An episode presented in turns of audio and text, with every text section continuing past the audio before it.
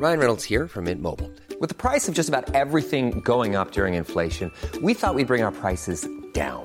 So to help us, we brought in a reverse auctioneer, which is apparently a thing. Mint Mobile unlimited premium wireless. Ready to get 30, 30, bit to get 30, bit to get 20, 20, 20, bit to get 20, 20, bit to get 15, 15, 15, 15 just 15 bucks a month. So, Give it a try at mintmobile.com slash switch. $45 upfront for three months plus taxes and fees. Promo for new customers for limited time. Unlimited more than 40 gigabytes per month. Slows. Full terms at mintmobile.com. Porque el mundo actual no se entendería sin la economía y los negocios. Acompaña a Mario Maldonado, el columnista de negocios más joven y objetivo del periodismo financiero, en su programa Bitácora de Negocios. Come on and let me know.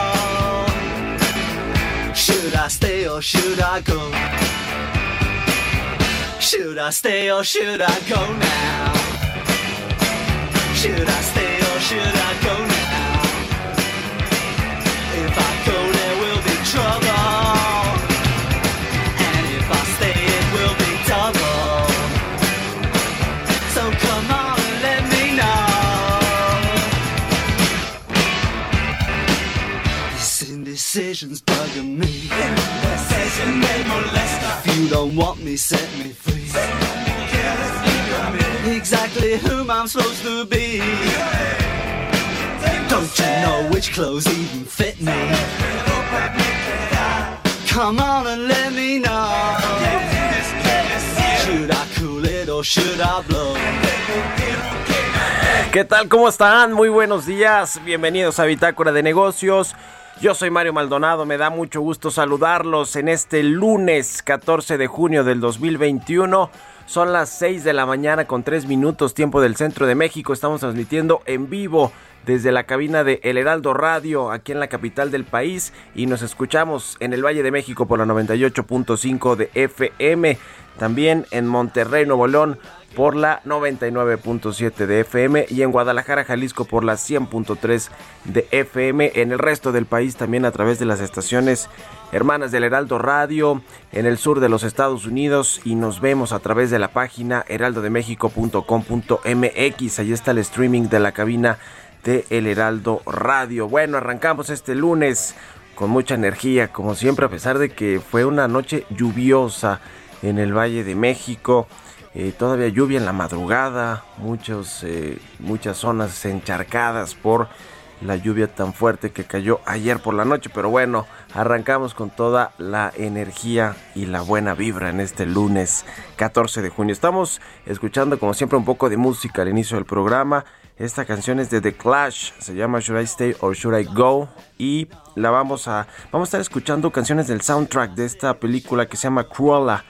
Luego de la apertura pues de más salas de cine aquí en México en la última semana de mayo ya muchas salas de cine en el país han reabierto sus puertas con todas estas medidas sanitarias y esta eh, cinta, esta película de Cruella se ambienta en los años 70 y el rock de esa época y de los 80 también sale a relucir en todo su esplendor. Así que bueno, vamos a escuchar a lo largo del programa esta de The Clash, Should I Stay or Should I Go. Vamos a entrar a la información, hablaremos con Roberto Aguilar los temas financieros más relevantes, los inversionistas atentos a las señales de la Reserva Federal este miércoles en su decisión de política monetaria. China pide al G7 frenar difamaciones y, e injerencia en asuntos internos y los contagios siguen creciendo en el mundo y alcanzan ya 176 millones.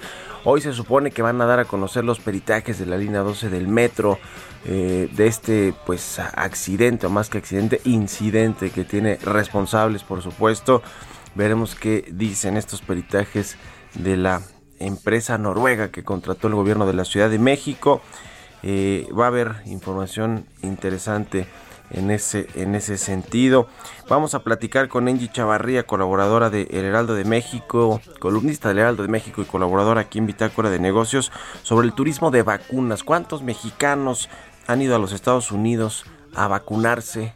Un récord histórico de, de viajes a los Estados Unidos por parte de mexicanos para obtener esta vacuna toda vez que en México pues no llegamos ni al 20% de la población vacunada en nuestro país y ya bajaron el ritmo también de vacunación luego de que pasaron las elecciones. Por supuesto, ya no hay toda esta premura por que la gente esté vacunada de cara a las elecciones que pasaron este 6 de junio. Hablaremos con Alejandra Macías, directora de investigación del Centro de Investigación Económica y Presupuestaria, sobre eh, la reforma fiscal, que es uno de los grandes retos que tendrá el nuevo secretario de, de Hacienda, Rogelio Ramírez de la O. Eh, y, que será pues un, un, asunto heredado también, ¿no? Porque el gobierno del presidente López Obrador dijo que iba a hacer esta reforma fiscal a mitad de sexenio. Quizá no, no, no contaba con que Arturo Herrera ya no estaría en la Secretaría de Hacienda, sino en el Banco de México o propuesto para ser el nuevo gobernador del Banco Central Mexicano. Veremos qué hace Rogelio Ramírez de la O, que todavía es pues un enigma lo que va a ser este asesor económico de AMLO en materia fiscal en México con esta reforma. Eh, a ver qué tal se lleva con Raquel Buenrostro, porque Arturo Herrera y Raquel Buenrostro, la jefa del SAT, así como que buena relación, pues no tenían. Vamos a ver qué, qué pasa con Rogelio Ramírez de la O. Pero vamos a entrar en los temas puntuales de la reforma fiscal, de lo que debería o podría contener esta iniciativa que envíe el Ejecutivo al Congreso y que bueno, pues va a ser muy muy discutida y negociada ahí con las nuevas fuerzas políticas, como quedaron reacomodados en la Cámara Baja sobre todo. Y hablaremos con Armando Leñero, el presidente del Centro de Estudios para el Empleo Formal. Se recuperaron 30, casi 39 mil empleos formales en mayo. Es una desaceleración con respecto a los empleos de abril. Todavía falta recuperar por lo menos unos 330 mil, 350 mil empleos de los que se perdieron antes, eh, digamos, durante la pandemia y falta pues también recuperar los que no se crearon. En fin, va a ser un sexenio muy muy complicado ya cuando hayan concluido estos seis años de administración de Andrés Manuel López Obrador. En términos de crecimiento económico no se diga, pero también en términos de empleo. Quizás sea un sexenio de cero crecimiento ya en, términos de los seis años y también de eh, pues eh, casi nula creación de nuevo empleo en México, sobre todo empleo formal. En fin, vamos a analizar eh, todos estos temas hoy aquí en Bitácora de Negocios, así que quédense con nosotros, se va a poner bueno, es lunes, inicio de semana. Vámonos ahora con Jesús Espinosa, quien ya tiene el resumen de las noticias más importantes para arrancar este lunes 14 de junio.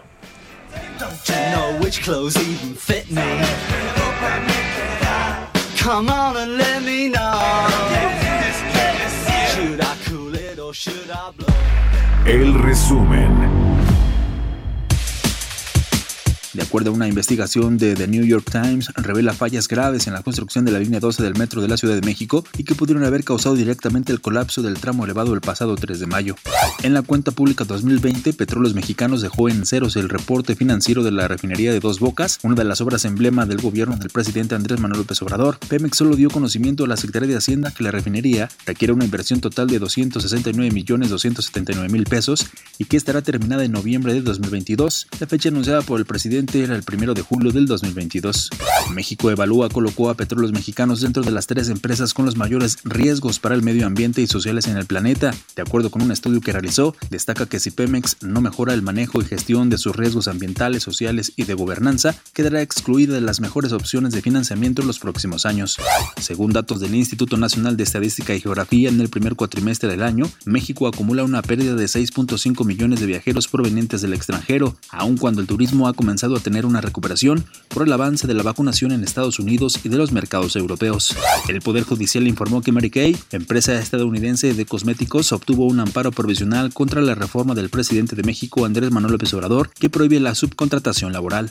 El Instituto Mexicano del Seguro Social informó que durante mayo se agregaron 38.961 empleos formales, lo que significó un aumento de 0.2% y se alcanzó un total de 20.109.444 trabajadores registrados. Bitácora de negocios en El Heraldo Radio. El editorial.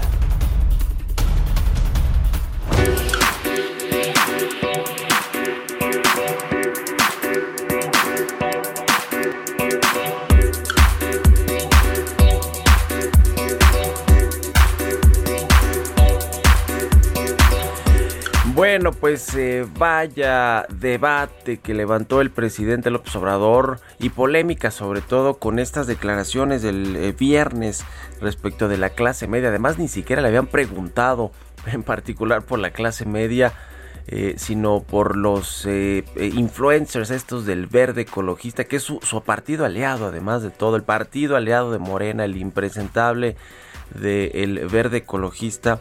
Bueno, pues le preguntaron sobre eso al presidente y se soltó a hablar, pero de la clase media. Dijo que la clase media mexicana es aspiracionista, entre comillas, creo que sí es aspiracional, pero dijo el presidente aspiracionista y egoísta, quiere triunfar a toda costa. La clase media, la clase media son más o menos 4 de cada 10 mexicanos o 4 de cada 10 hogares son considerados por las encuestas del INEGI como clase media que tienen pues algunas características que no quedan tampoco tan claras en términos del ingreso, del acceso que tienen eh, que tiene esta clase media a el financiamiento, a los servicios financieros, el acceso que tiene a la educación eh, superior, quizá en escuelas privadas, el acceso que tiene a, eh, digamos, eh, electrónicos, electrodomésticos, en fin, son algunos de estos atributos, entre comillas, de la clase media que fue pues vapuleada, así auténticamente vapuleada por el presidente López Obrador. Después se arrepintió, yo creo que, digamos, pensó bien las cosas y dijo, bueno, pues al final son eh, más o menos 30, 36 millones de mexicanos y de potenciales electores, los que están en la clase media mexicana, que además de todo le ayudaron a Andrés Manuel Obrador a conseguir el triunfo del 2018. Muchos de sus votantes, de esos casi 30 millones de votantes que tuvo en 2018, fueron integrantes de la clase media que también estaban hartos del sistema político y económico de los panistas y de los priistas. Y le dieron la oportunidad al presidente y ahora los vapulea, les da una cachetada auténticamente. ¿Por qué? Pues porque no los considera considera leales a su proyecto, leales a una visión eh, entre comillas de izquierda. Yo ayer ponía en Twitter eh, que mientras Lula da Silva, quien también venera mucho el presidente del observador, ya ve que vino hace poco Dilma Rousseff y la trataron, que es la pupila de, Lula da Silva, y la trataron como esta eh, gran, gran persona de izquierda y con vocación social, demócrata y demás. Bueno, pues en Brasil Lula sacó a 30 millones de, la pobreza a la clase media y el presidente del observador más bien al revés, con toda la crisis económica ciertamente, pero ha metido más o menos a 10 millones de mexicanos en la pobreza, en la pobreza laboral y en la pobreza extrema y los ha pues bajado quizá de la clase media. Así que el presidente del observador va en sentido contrario. ¿Ustedes qué opinan? Es todo un tema, es todo un debate el tema de la clase media que por lo pronto el presidente del observador despreció este viernes. ¿Qué opinan? Escríbanme en Twitter, arroba Mario Mal y a la cuenta arroba Heraldo de México. Economía y mercados. Roberto Aguilar ya está aquí en la cabina del Heraldo Radio. ¿Cómo está Robert? Buenos días. ¿Qué tal Mario? Me da mucho gusto saludarte a ti y a todos nuestros amigos. Pues fíjate que las bolsas se mantienen firmes cerca de sus máximos históricos, mientras que los rendimientos de los bonos de Estados Unidos cerca de sus niveles más bajos en tres meses. Y esto, bueno, pues eh, al final del día lo que está sucediendo es que los inversionistas ahora apuestan, ahora están viendo justamente lo que sucede, las señales que el próximo miércoles dé a conocer la Reserva Federal de Estados Unidos. Y bueno, hay que recordar que los mercados de valores se han beneficiado de las perspectivas de una recuperación económica más amplia de la pandemia del coronavirus y de la anticipación de la continuidad de la política monetaria moderada de la Reserva Federal de Estados Unidos. Es decir, que sigan todavía pues inyectando, que sigan todavía con este modelo, eh, esta estrategia de seguir poniendo la política monetaria pues en una palanca para la recuperación de la economía. Y bueno, el que no está nada contento es China porque denunció la declaración conjunta de los líderes del G7. Por cierto, hubo muchas declaraciones este fin de semana, Mario, de este grupo de las siete economías más importantes del mundo, y el país asiático pidió frenar la injerencia en asuntos internos y dejar de difamar a su gobierno. Por su parte, el asesor de Seguridad Nacional de la Casa Blanca dijo que la declaración del G7 fue un avance significativo para el grupo, ya que los líderes se manifestaron en torno a la necesidad de contrarrestar y competir con China en desafíos que van desde salvaguardar la democracia hasta la carrera tecnológica. Así es que, pues nada bien el tema de la relación de prácticamente del mundo con China y todavía insisten en que haya también una investigación más profunda para conocer el origen del coronavirus. Y bueno, pues también hablando de este tema, los contagios siguen avanzando y ya superaron 176 millones en el mundo. Los decesos desafortunadamente ya alcanzan 4 millones. Las dosis aplicadas en el mundo suman 2.350 millones con un promedio diario de 36 millones de vacunas. Pero fíjate que dos casos interesantes y de, diametralmente opuestos en términos geográficos. Ante el aumento de casos, Moscú inició una semana de limitaciones a la movilidad aprovechando días de asueto por un periodo festivo, mientras que Argentina informó justamente el sábado va a reducir 20% la frecuencia de los vuelos de Europa y mantendrá la suspensión de los provenientes de Brasil y Chile para evitar que nuevas cepas de coronavirus se propaguen en su país en los momentos en que atraviesa una segunda ola de contagios. Así es que esto no se ha terminado. Y justamente también sobre un tema internacional, el presidente ruso Vladimir Putin dijo en una entrevista con, justamente en la televisión que las relaciones entre Rusia y Estados Unidos se encuentran en su punto más bajo de los últimos años. Los comentarios se producen antes de una cumbre eh, que va a ser este miércoles en Ginebra con el mandatario estadounidense Joe Biden y con ello concluye también su gira, su primera gira internacional del presidente estadounidense. Y bueno, pues veremos cómo se portan, cuáles son las declaraciones, las reacciones de esta reunión, justamente donde pues eh, incluso en esta entrevista Mario, eh, fíjate que Putin elogió así de manera muy clara al expresidente Donald Trump, dijo que era un, un individuo extraordinario, un individuo talentoso y dijo que Biden en la política, eh, el político de carrera era radicalmente diferente a Donald Trump. Y bueno, fíjate también una nota interesante que está dando a conocer la agencia Bloomberg, perdóname, la agencia Reuters, es que Shell está revisando sus participaciones en el campo petrolero más grande de Estados Unidos para una posible venta, ya que la compañía busca enfocarse en sus activos de petróleo y gas más rentables y aumentar sus inversiones en, en bajas en carbono. Desde que están hablando de que los activos que podría poner en venta serían hasta 10 mil millones de dólares. De todas las petroleras, Shell es la que tiene los planes más ambiciosos de reducir justamente su huella de carbón en sus actividades. De hecho, para el 2050 la reduciría a prácticamente cero de acuerdo con sus planes muy agresivos y bueno, pues esto incluye también la venta de algunos activos y hay que recordar que justamente le vendió la mitad de DIRPAR al gobierno de México, específicamente a petróleos mexicanos. Y bueno, fíjate que también el viernes, Mario, un grupo de legisladores de los dos partidos en Estados Unidos pues presentaron cuatro proyectos de ley destinados a frenar el poder de los gigantes tecnológicos y uno de ellos podría incluso eh, solicitar el desmantelamiento. Dos de los proyectos de ley abordan el problema de las empresas como Amazon y Google que crean una plataforma que usan otras empresas y luego compiten contra ellas. Una de las medidas prohíbe a las plataformas poseer filiales que operen en sus plataformas si esas filiales compiten con otros negocios, lo que podría obligar a las grandes empresas tecnológicas a vender activos. Esto, bueno, pues no tuvo mucha repercusión en el precio de las acciones de las tecnológicas, pero bueno, pues es un tema interesante lo que está dándose a conocer en Estados Unidos. El tipo de cambio, Mario, cotizando en estos momentos en 19.87. Y bueno, la frase del día de hoy, si quieres ser rico, no aprendas solamente a saber cómo se gana, sino también cómo se ahorra. Y esto lo dijo en su momento Benjamin Franklin. Y bueno, la verdad es que tiene mucha razón estas palabras. Ah, pues ahí está, si quieres ser rico. Bueno, ¿y tú eres clase media, media alta, media baja? ¿Cómo, Fíjate cómo que la tú, definición, si me ajustara justamente a la definición de la mercadotecnia, porque ya ves que ahí nos tienen segmentados justamente por diversos este, A, B, C y D, pues yo diría que estoy en la clase media, eh, media baja.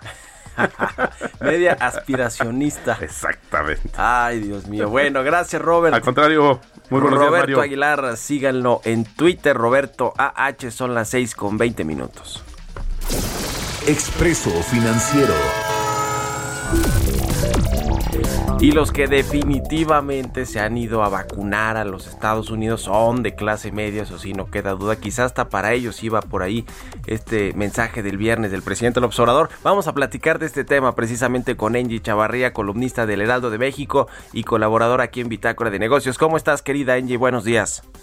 Hola, buenos días Mario, muy buen arranque de semana. Y pues bueno, arranquémonos con este expreso financiero. Sí, fíjate que sí Mario, así como lo mencionas, creo que el presidente fue pues muy directo con, con este eh, núcleo social que es la clase media, pero pues hay algunos que están haciendo su ahorradito porque pues nada menos que 500 mil mexicanos aproximadamente por vía aérea han viajado hacia Estados Unidos para vacunarse.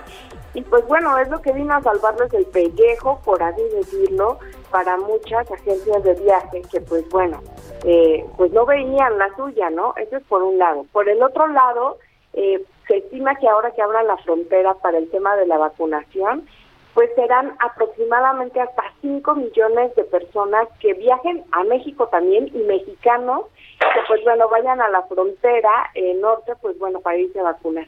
Fíjate que los paquetes ahorita ya se han disparado, están aproximadamente entre 12.500 hasta 30.000 pesos, por ejemplo, en una estancia de tres días aproximadamente. Y pues bueno, falta el regreso, el, la segunda dosis de la vacuna. En, en Europa ocurre algo muy similar lo que es Malasia que abrió su mercado, por ejemplo también España que ya lo hizo la semana pasada para los viajeros mexicanos y eh, y también pues bueno Rusia que incluso pues va a rifar autos para aquellos que pues quieran vacunarse o manden su primer eh, identificación o comprobante de que pues fueron vacunados allá. Pues sí, es el turismo eh, de vacunas, el turismo de salud de alguna manera ahora de México hacia los Estados Unidos con todos estos eh, mexicanos que han ido a vacunarse, lo cual pues es totalmente normal, legítimo, no está prohibido en los Estados Unidos. Al principio un poco ahí de eh, pues de, de, de, de, escándalo, ¿no? Por los mexicanos que iban allá, que se iban a perder la visa. No, al revés, Estados Unidos le llama a todos los extranjeros a que vayan a vacunarse sin ningún problema a sus países. Y creo y qué bueno que esto le está dando un respiro como tú dices a los turoperadores al, a las aerolíneas que ahora con esta degradación de la seguridad aérea de México pues quién sabe qué tanto puedan aprovechar la demanda creciente ahora de vuelos entre México y Estados Unidos porque hay que recordar que con esta degradación las aerolíneas mexicanas no pueden abrir nuevas rutas ni frecuencias que ese es ese es el otro gran tema pues, no no Angie o sea vaya, sí hay oportunidad, pero por el otro lado, pues no tienen tanta opción las aerolíneas mexicanas de abrir nuevas rutas o frecuencias por esta degradación que quién sabe cuánto nos dure. Cuánto nos dure y también creo que fue tramposamente hecha. Algunos me dirán que estoy en, de forma incorrecta, pero pues bueno, pues por ahora eh, muchos mexicanos están viajando, están pues derramando su dinero allá y de alguna manera pues está aquí incrementando los operadores que trabajan desde México hacia Estados Unidos, ¿no? Algo es algo. Sí, sí, sí, pues sí.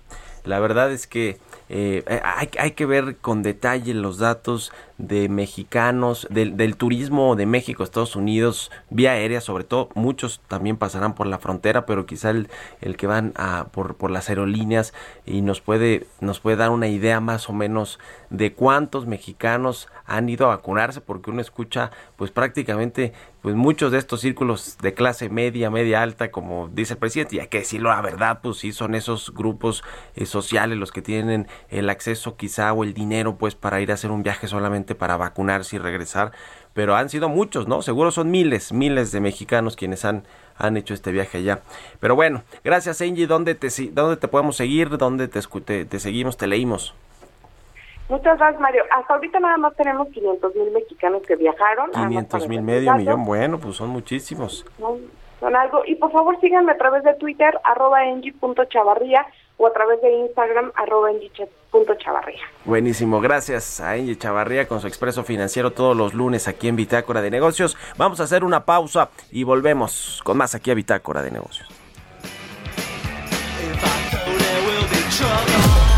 Continuamos en un momento con la información más relevante del mundo financiero en Bitácora de Negocios con Mario Maldonado. Regresamos. Estamos de vuelta en Bitácora de Negocios con Mario Maldonado. Entrevista.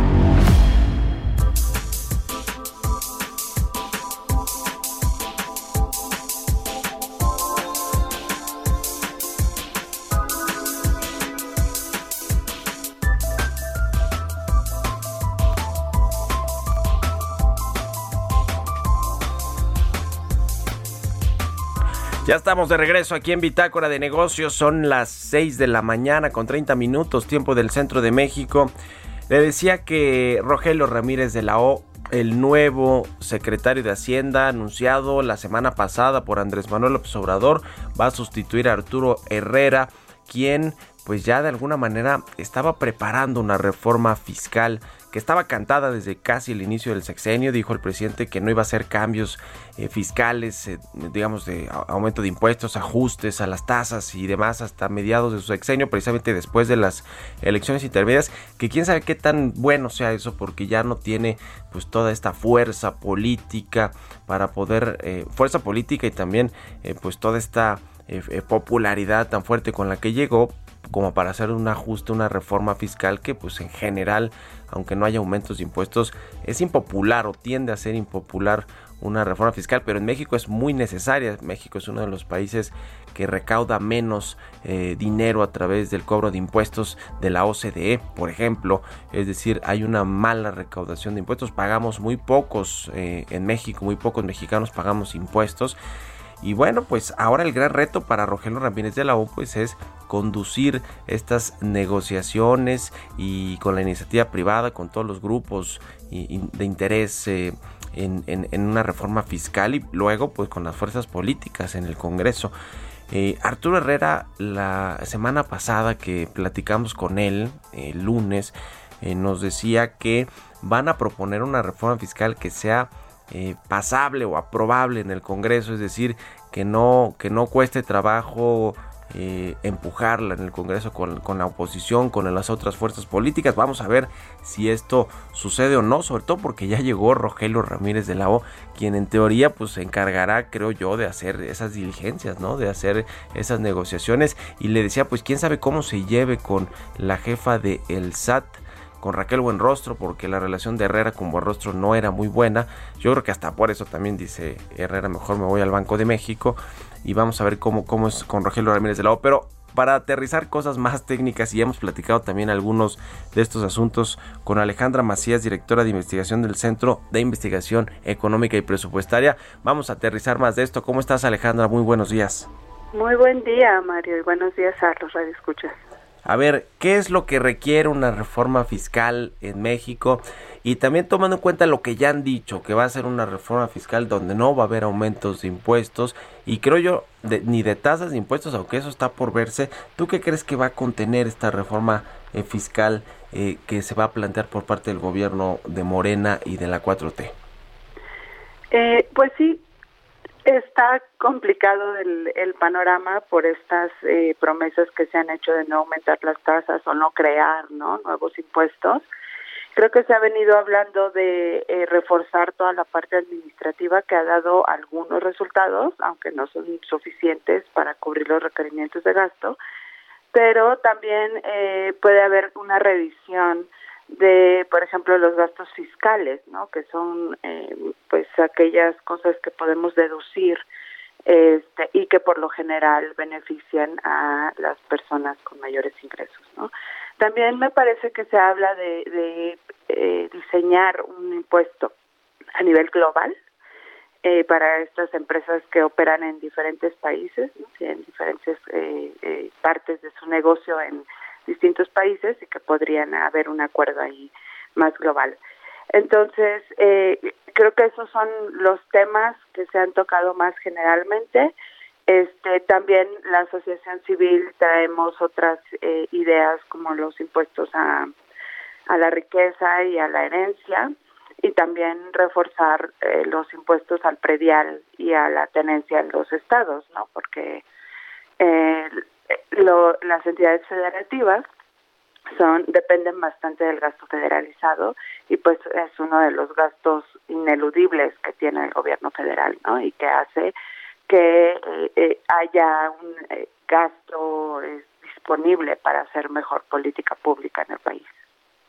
Ese, ese es el, el, problema y el reto también del gobierno en los próximos años, por lo menos en los tres que le queda de administración a Andrés Manuel López Obrador cómo financiar el gasto público y eventualmente pues tratar de aumentarlo. Uno, cómo mantener el dinero para los programas sociales y los proyectos de infraestructura, los cuatro que ya sabemos que son prioridad del presidente López Obrador, pero también pues cómo se va financiando todo este, todos estos otros gastos fijos como las pensiones, como el pago del servicio de la deuda y otras cosas que, que bueno, pues el gobierno federal tiene que sacar del presupuesto y es parte de, de, este, de este gasto público y que bueno, pues eh, con, con, los guardaditos que ya se consumieron en la primera mitad de este gobierno, pues ahora el reto también para Rogelio Ramírez de la O Alejandra va a ser pues cómo, cómo manobrear con el presupuesto toda vez de que ya no hay estos eh, fondos, ¿no? Estos fondos y fideicomisos, por lo menos este eh, fondo de estabilización de los ingresos presupuestarios.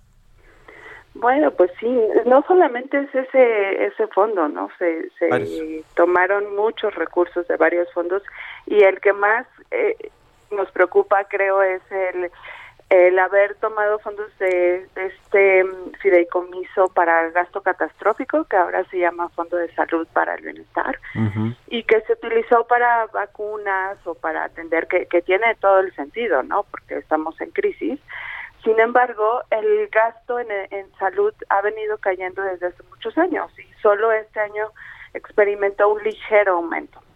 Ahora, ¿qué pasa? Cuando tenemos estos gastos ineludibles y estas promesas de, de gasto en programas sociales y además no se quiere incurrir en deuda, pues tiene que haber una redistribución del pastel que tenemos, que es el presupuesto, ¿no? Eh, y lo que hemos eh, venido viendo a lo largo de los años es que lo que cae es gasto en salud, gasto en educación y sobre todo gasto en infraestructura.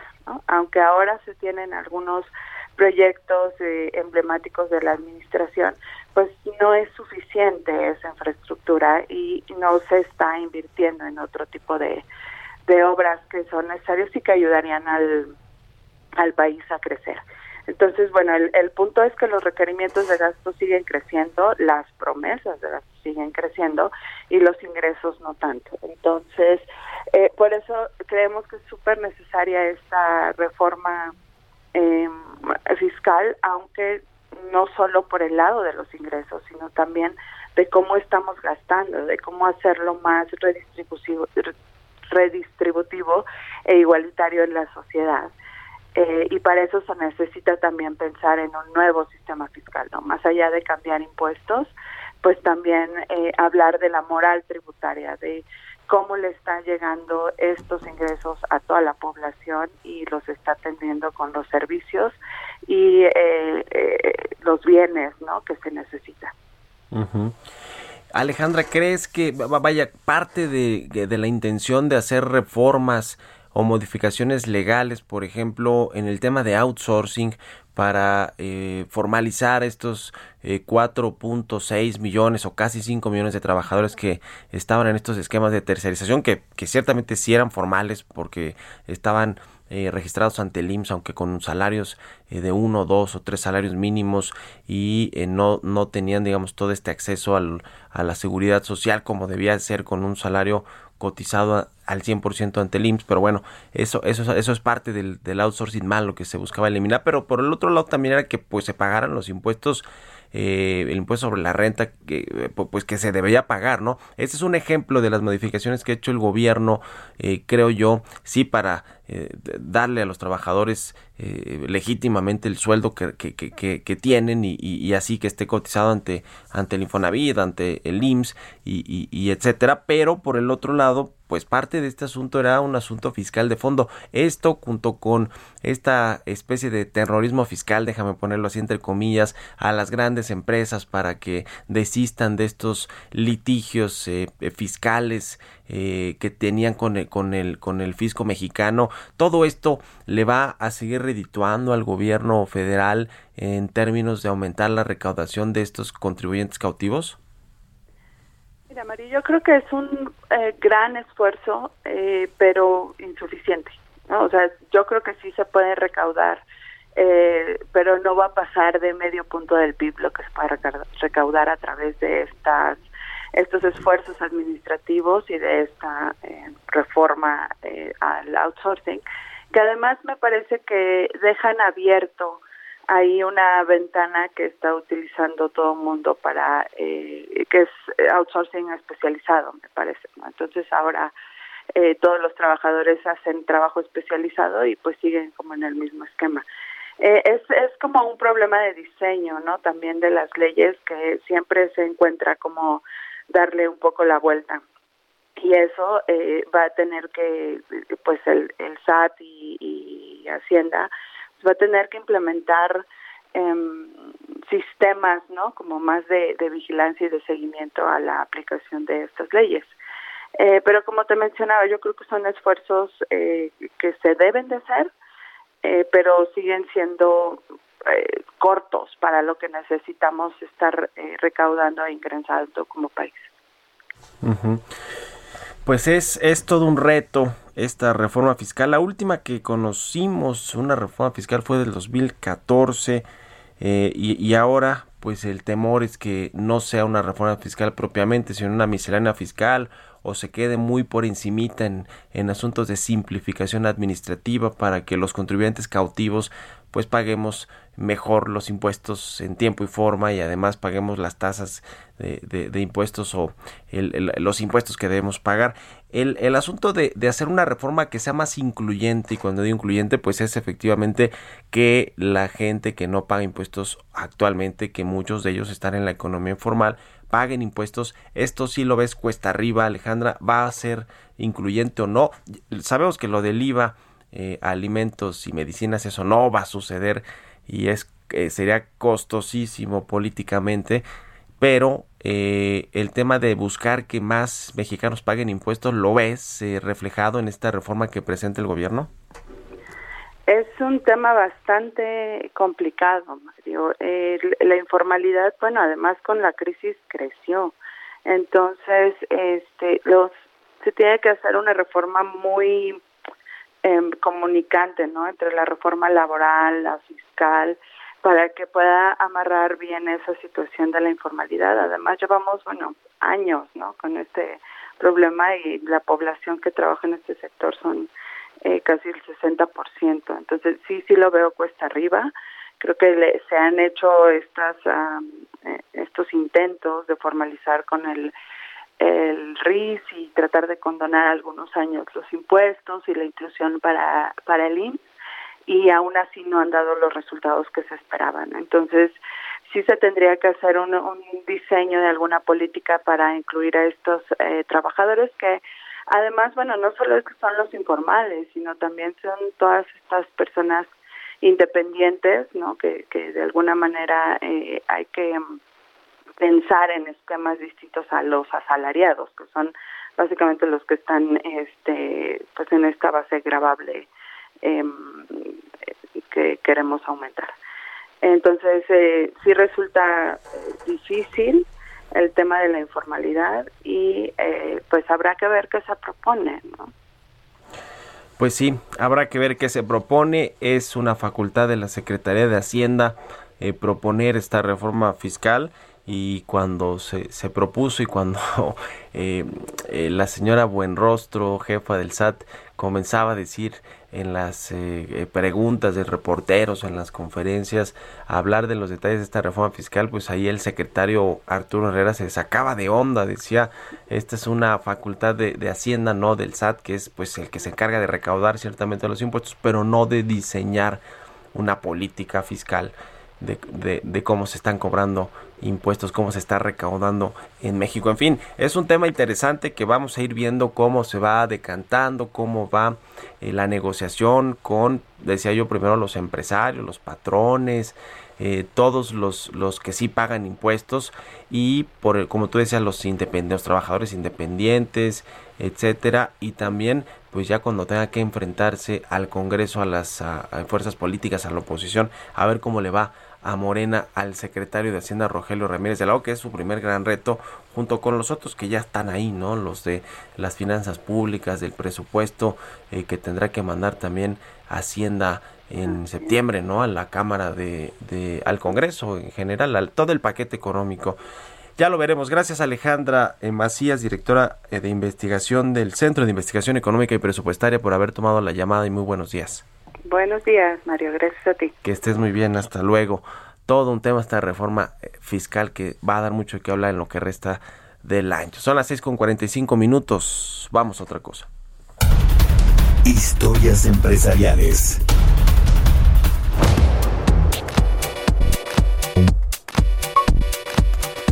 Bueno, pues pasando a temas tecnológicos, Apple quiere su propio auto eléctrico, quiere competir en el mundo automotriz, esta pues empresa tan valiosa de tecnología, de productos de consumo como los iPhones, las iPads, las computadoras MacBook. Bueno, pues ahora quiere su propio coche eléctrico con para competir con quién? Pues con quién más con Tesla y con algunos otros, pero sobre todo con esta empresa de Elon Musk. Nos cuenta de todo esto Giovanna Torres en la siguiente pieza. La empresa estadounidense que diseña y produce equipos electrónicos, software y servicios en línea Apple, con sede central en Apple Park en California, no quita el dedo del renglón para producir su propio auto eléctrico. Recientemente, se hizo de los servicios de uno de los impulsores de la visión eléctrica de BMW, Ulrich Kranz, para poner su experiencia en el coche, que hasta el momento lo ha ubicado en el mundo como el Apple Car. Durante 30 años, Ulrich prestó sus servicios en BMW y fue desde el 2008 cuando comenzó a desarrollar e impulsar una estrategia eléctrica automotriz. El objetivo será la fabricación de un auto autónomo capaz de competir con Tesla y otros productores de unidades con estas características. Fue en 2014 cuando el gigante de tecnología comenzó a explorar en el sector automotriz con el diseño de un prototipo, pero en 2016 detuvo el proyecto para concentrarse en una plataforma autónoma para ser utilizada por la misma Apple o venderla a otras empresas. Solo el tiempo nos dirá si los esfuerzos de la empresa rendirán frutos y su Apple Car será capaz de competir con otros de su misma talla y características. Lo cierto es que nunca antes se había hablado tanto de su auto eléctrico como en este 2021. Para Bitácora de Negocios, Giovanna Torres. Entrevista.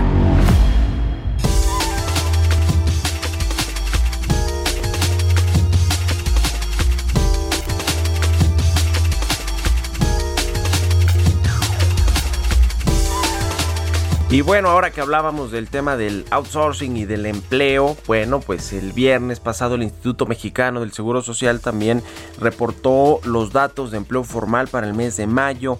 Fueron 38.961 empleos formales los que se sumaron. Es una cifra alta comparada pues con otros meses de mayo, la más alta desde, desde 2014. Sin embargo, uno, hubo una desaceleración de abril a mayo. En abril fueron más o menos 44 mil empleos que se crearon. En mayo bajó esta cifra a casi 39 mil empleos.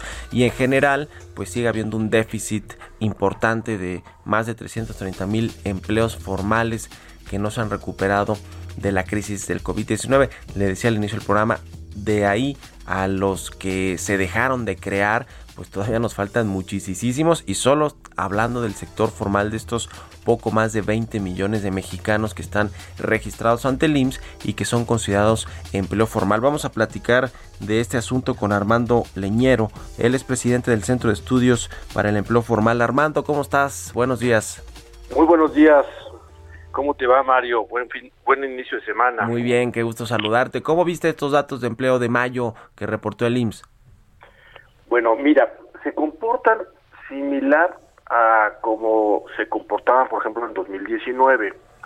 Los eh, el crecimiento de, del empleo tiene temporalidad, es decir, no siempre crece igual.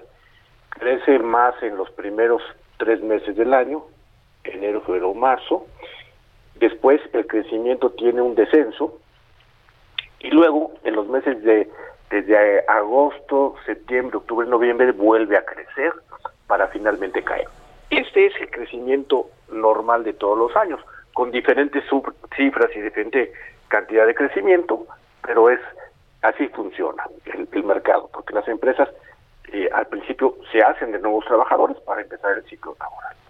Por lo tanto, eh, esto es un crecimiento muy parecido al que teníamos en el eh, en el 2019. de, eh, y, y se comporta igual. No es una buena noticia porque quiere decir que no estamos eh, estamos creciendo como como un año del 2019 que fue bastante mediocre en su crecimiento. Y entonces tenemos este crecimiento mediocre, pero además no estamos recuperando porque tendríamos que crecer y recuperar lo que se perdió. Por lo tanto, eh, eh, viene viene siendo lo que lo que hemos dicho, que este que le falta mucho más dinamismo, mucho más fuerza para poder crecer como se venía como como se venía haciendo en el sexenio anterior, con un crecimiento en los últimos años de cerca de 800 mil empleos anuales. En el 2019 crecimos 342, por lo tanto, si no se acelera el crecimiento, estaremos en una cifra similar de los 400 mil, que sería muy malo para el país. ¿Va a ser un sexenio perdido en términos de creación de nuevo empleo? Eh, Armando, digo, sé que es quizá muy prematuro hablar de eso, pero tomando en cuenta lo que fue el primer año de gobierno, el 2019, que tampoco fue un buen año ni en términos económicos ni de creación de nuevo empleo, luego vino la crisis del 2020, estamos viendo este 2021 la recuperación, que sin embargo, pues parece que va lenta, más lenta de lo que se presupuestó eh, al inicio de la crisis o, más bien saliendo de la crisis al inicio de la recuperación y vienen pues otros años también eh, complicados. ¿Cómo, ¿Cómo ves el saldo general del empleo, del nuevo empleo en México en este sexenio? Pues sí, sí, sí va a ser un, año perdido en materia del empleo, porque no solamente hay que tomar eh, ese, ese dato que dices, lo que hemos perdido y lo poco que se creció en 2019, lo poco que lo que perdimos en el 2020 y un crecimiento en el 2021 pues, pues similar a como veníamos creciendo en 2019. Pero además de lo que se perdió, hay que hay que hay que contratar a los que se han dejado de contratar. Por lo menos si, si hiciéramos esta comparación de cuánto debimos haber crecido, más o menos 800 mil al año, y lo que tenemos ahora, tenemos un déficit de 2 millones de empleos. Por lo tanto, creemos que va a ser un, un, eh, un sexenio de, de un crecimiento muy mediocre y sí, de, en empleo, de crecimiento perdido en lo que se refiere a empleo formal, Mario. Ujú. Sí, por supuesto, el empleo formal, que ese es el talón de Aquiles de muchos, de muchos gobiernos, por supuesto, el gobierno mexicano. Y, el otro lado es eh, que son empleos más precarios los que se están recuperando, ¿no? Que creo que ese es el otro asunto, menos horas de trabajo, menos remuneraciones que las que se tenían, que de por sí tampoco eran muy buenas. Así es, eh, en el empleo general, sí, eh, mayor eh, subempleo, es decir, personas que, que ganan o reciben aba- eh, menos de 40 horas. Eh, el ingreso el ingreso promedio a nivel país pues es es abajo del, del salario mínimo Eh, esto esto nos habla de la gran informalidad que tenemos como país y por otro lado eh, algo que es importante porque eh, por eso hacemos mucho énfasis en el empleo formal. El salario promedio registrado en el Seguro Social para este mes de mayo es de 433 pesos por día, es decir, muy cerca de los 13 mil pesos mensuales.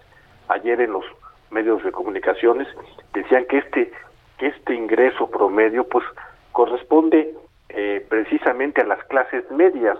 Un ingreso de esta de 13 mil es un ingreso de una clase media. Eh, por lo tanto, y si queremos tener clases medias, que son las que mueven la economía, aunque no le gustan a este gobierno las clases medias, que son las que Pues sí. mueven la economía, las que piensan, Las que pagan impuestos y las demás, que ¿no? pagan impuestos, Ya. ¿no? Y las que critican porque tienen, bueno, También. pues, pues entonces, entonces vemos por Sí. qué es claro que no hay una apuesta a fortalecer las La clases clase media. porque no Mucha- le gustan sí, a este gobierno, lo- Sí, no sí, sí. mías, palabras- Estimado Armando, se nos acaba el tiempo. Muchas gracias como siempre por haber estado aquí en el programa. Buenos días. Buenos días, Mario, que estés muy bien. Un abrazo, Armando Leñero del Centro de Estudios para el Empleo formal en México. Con esto nos despedimos. Gracias a ustedes por habernos sintonizado aquí en el Heraldo Radio. Se quedan con Sergio y Lupita. Nos escuchamos mañana a las 6. Buenos días. Esto fue Bitácora de Negocios con Mario Maldonado, donde la H suena y ahora también se escucha. Una estación de Heraldo Media Group. Ever catch yourself eating the same flavorless dinner three days in a row? Dreaming of something better? Well, HelloFresh is your guilt-free dream come true, baby. It's me, Kiki Palmer. Let's wake up those taste buds with hot, juicy pecan-crusted chicken or garlic butter shrimp scampi. Mm. Hello Fresh. Stop dreaming of all the delicious possibilities and dig in at HelloFresh.com. Let's get this dinner party started.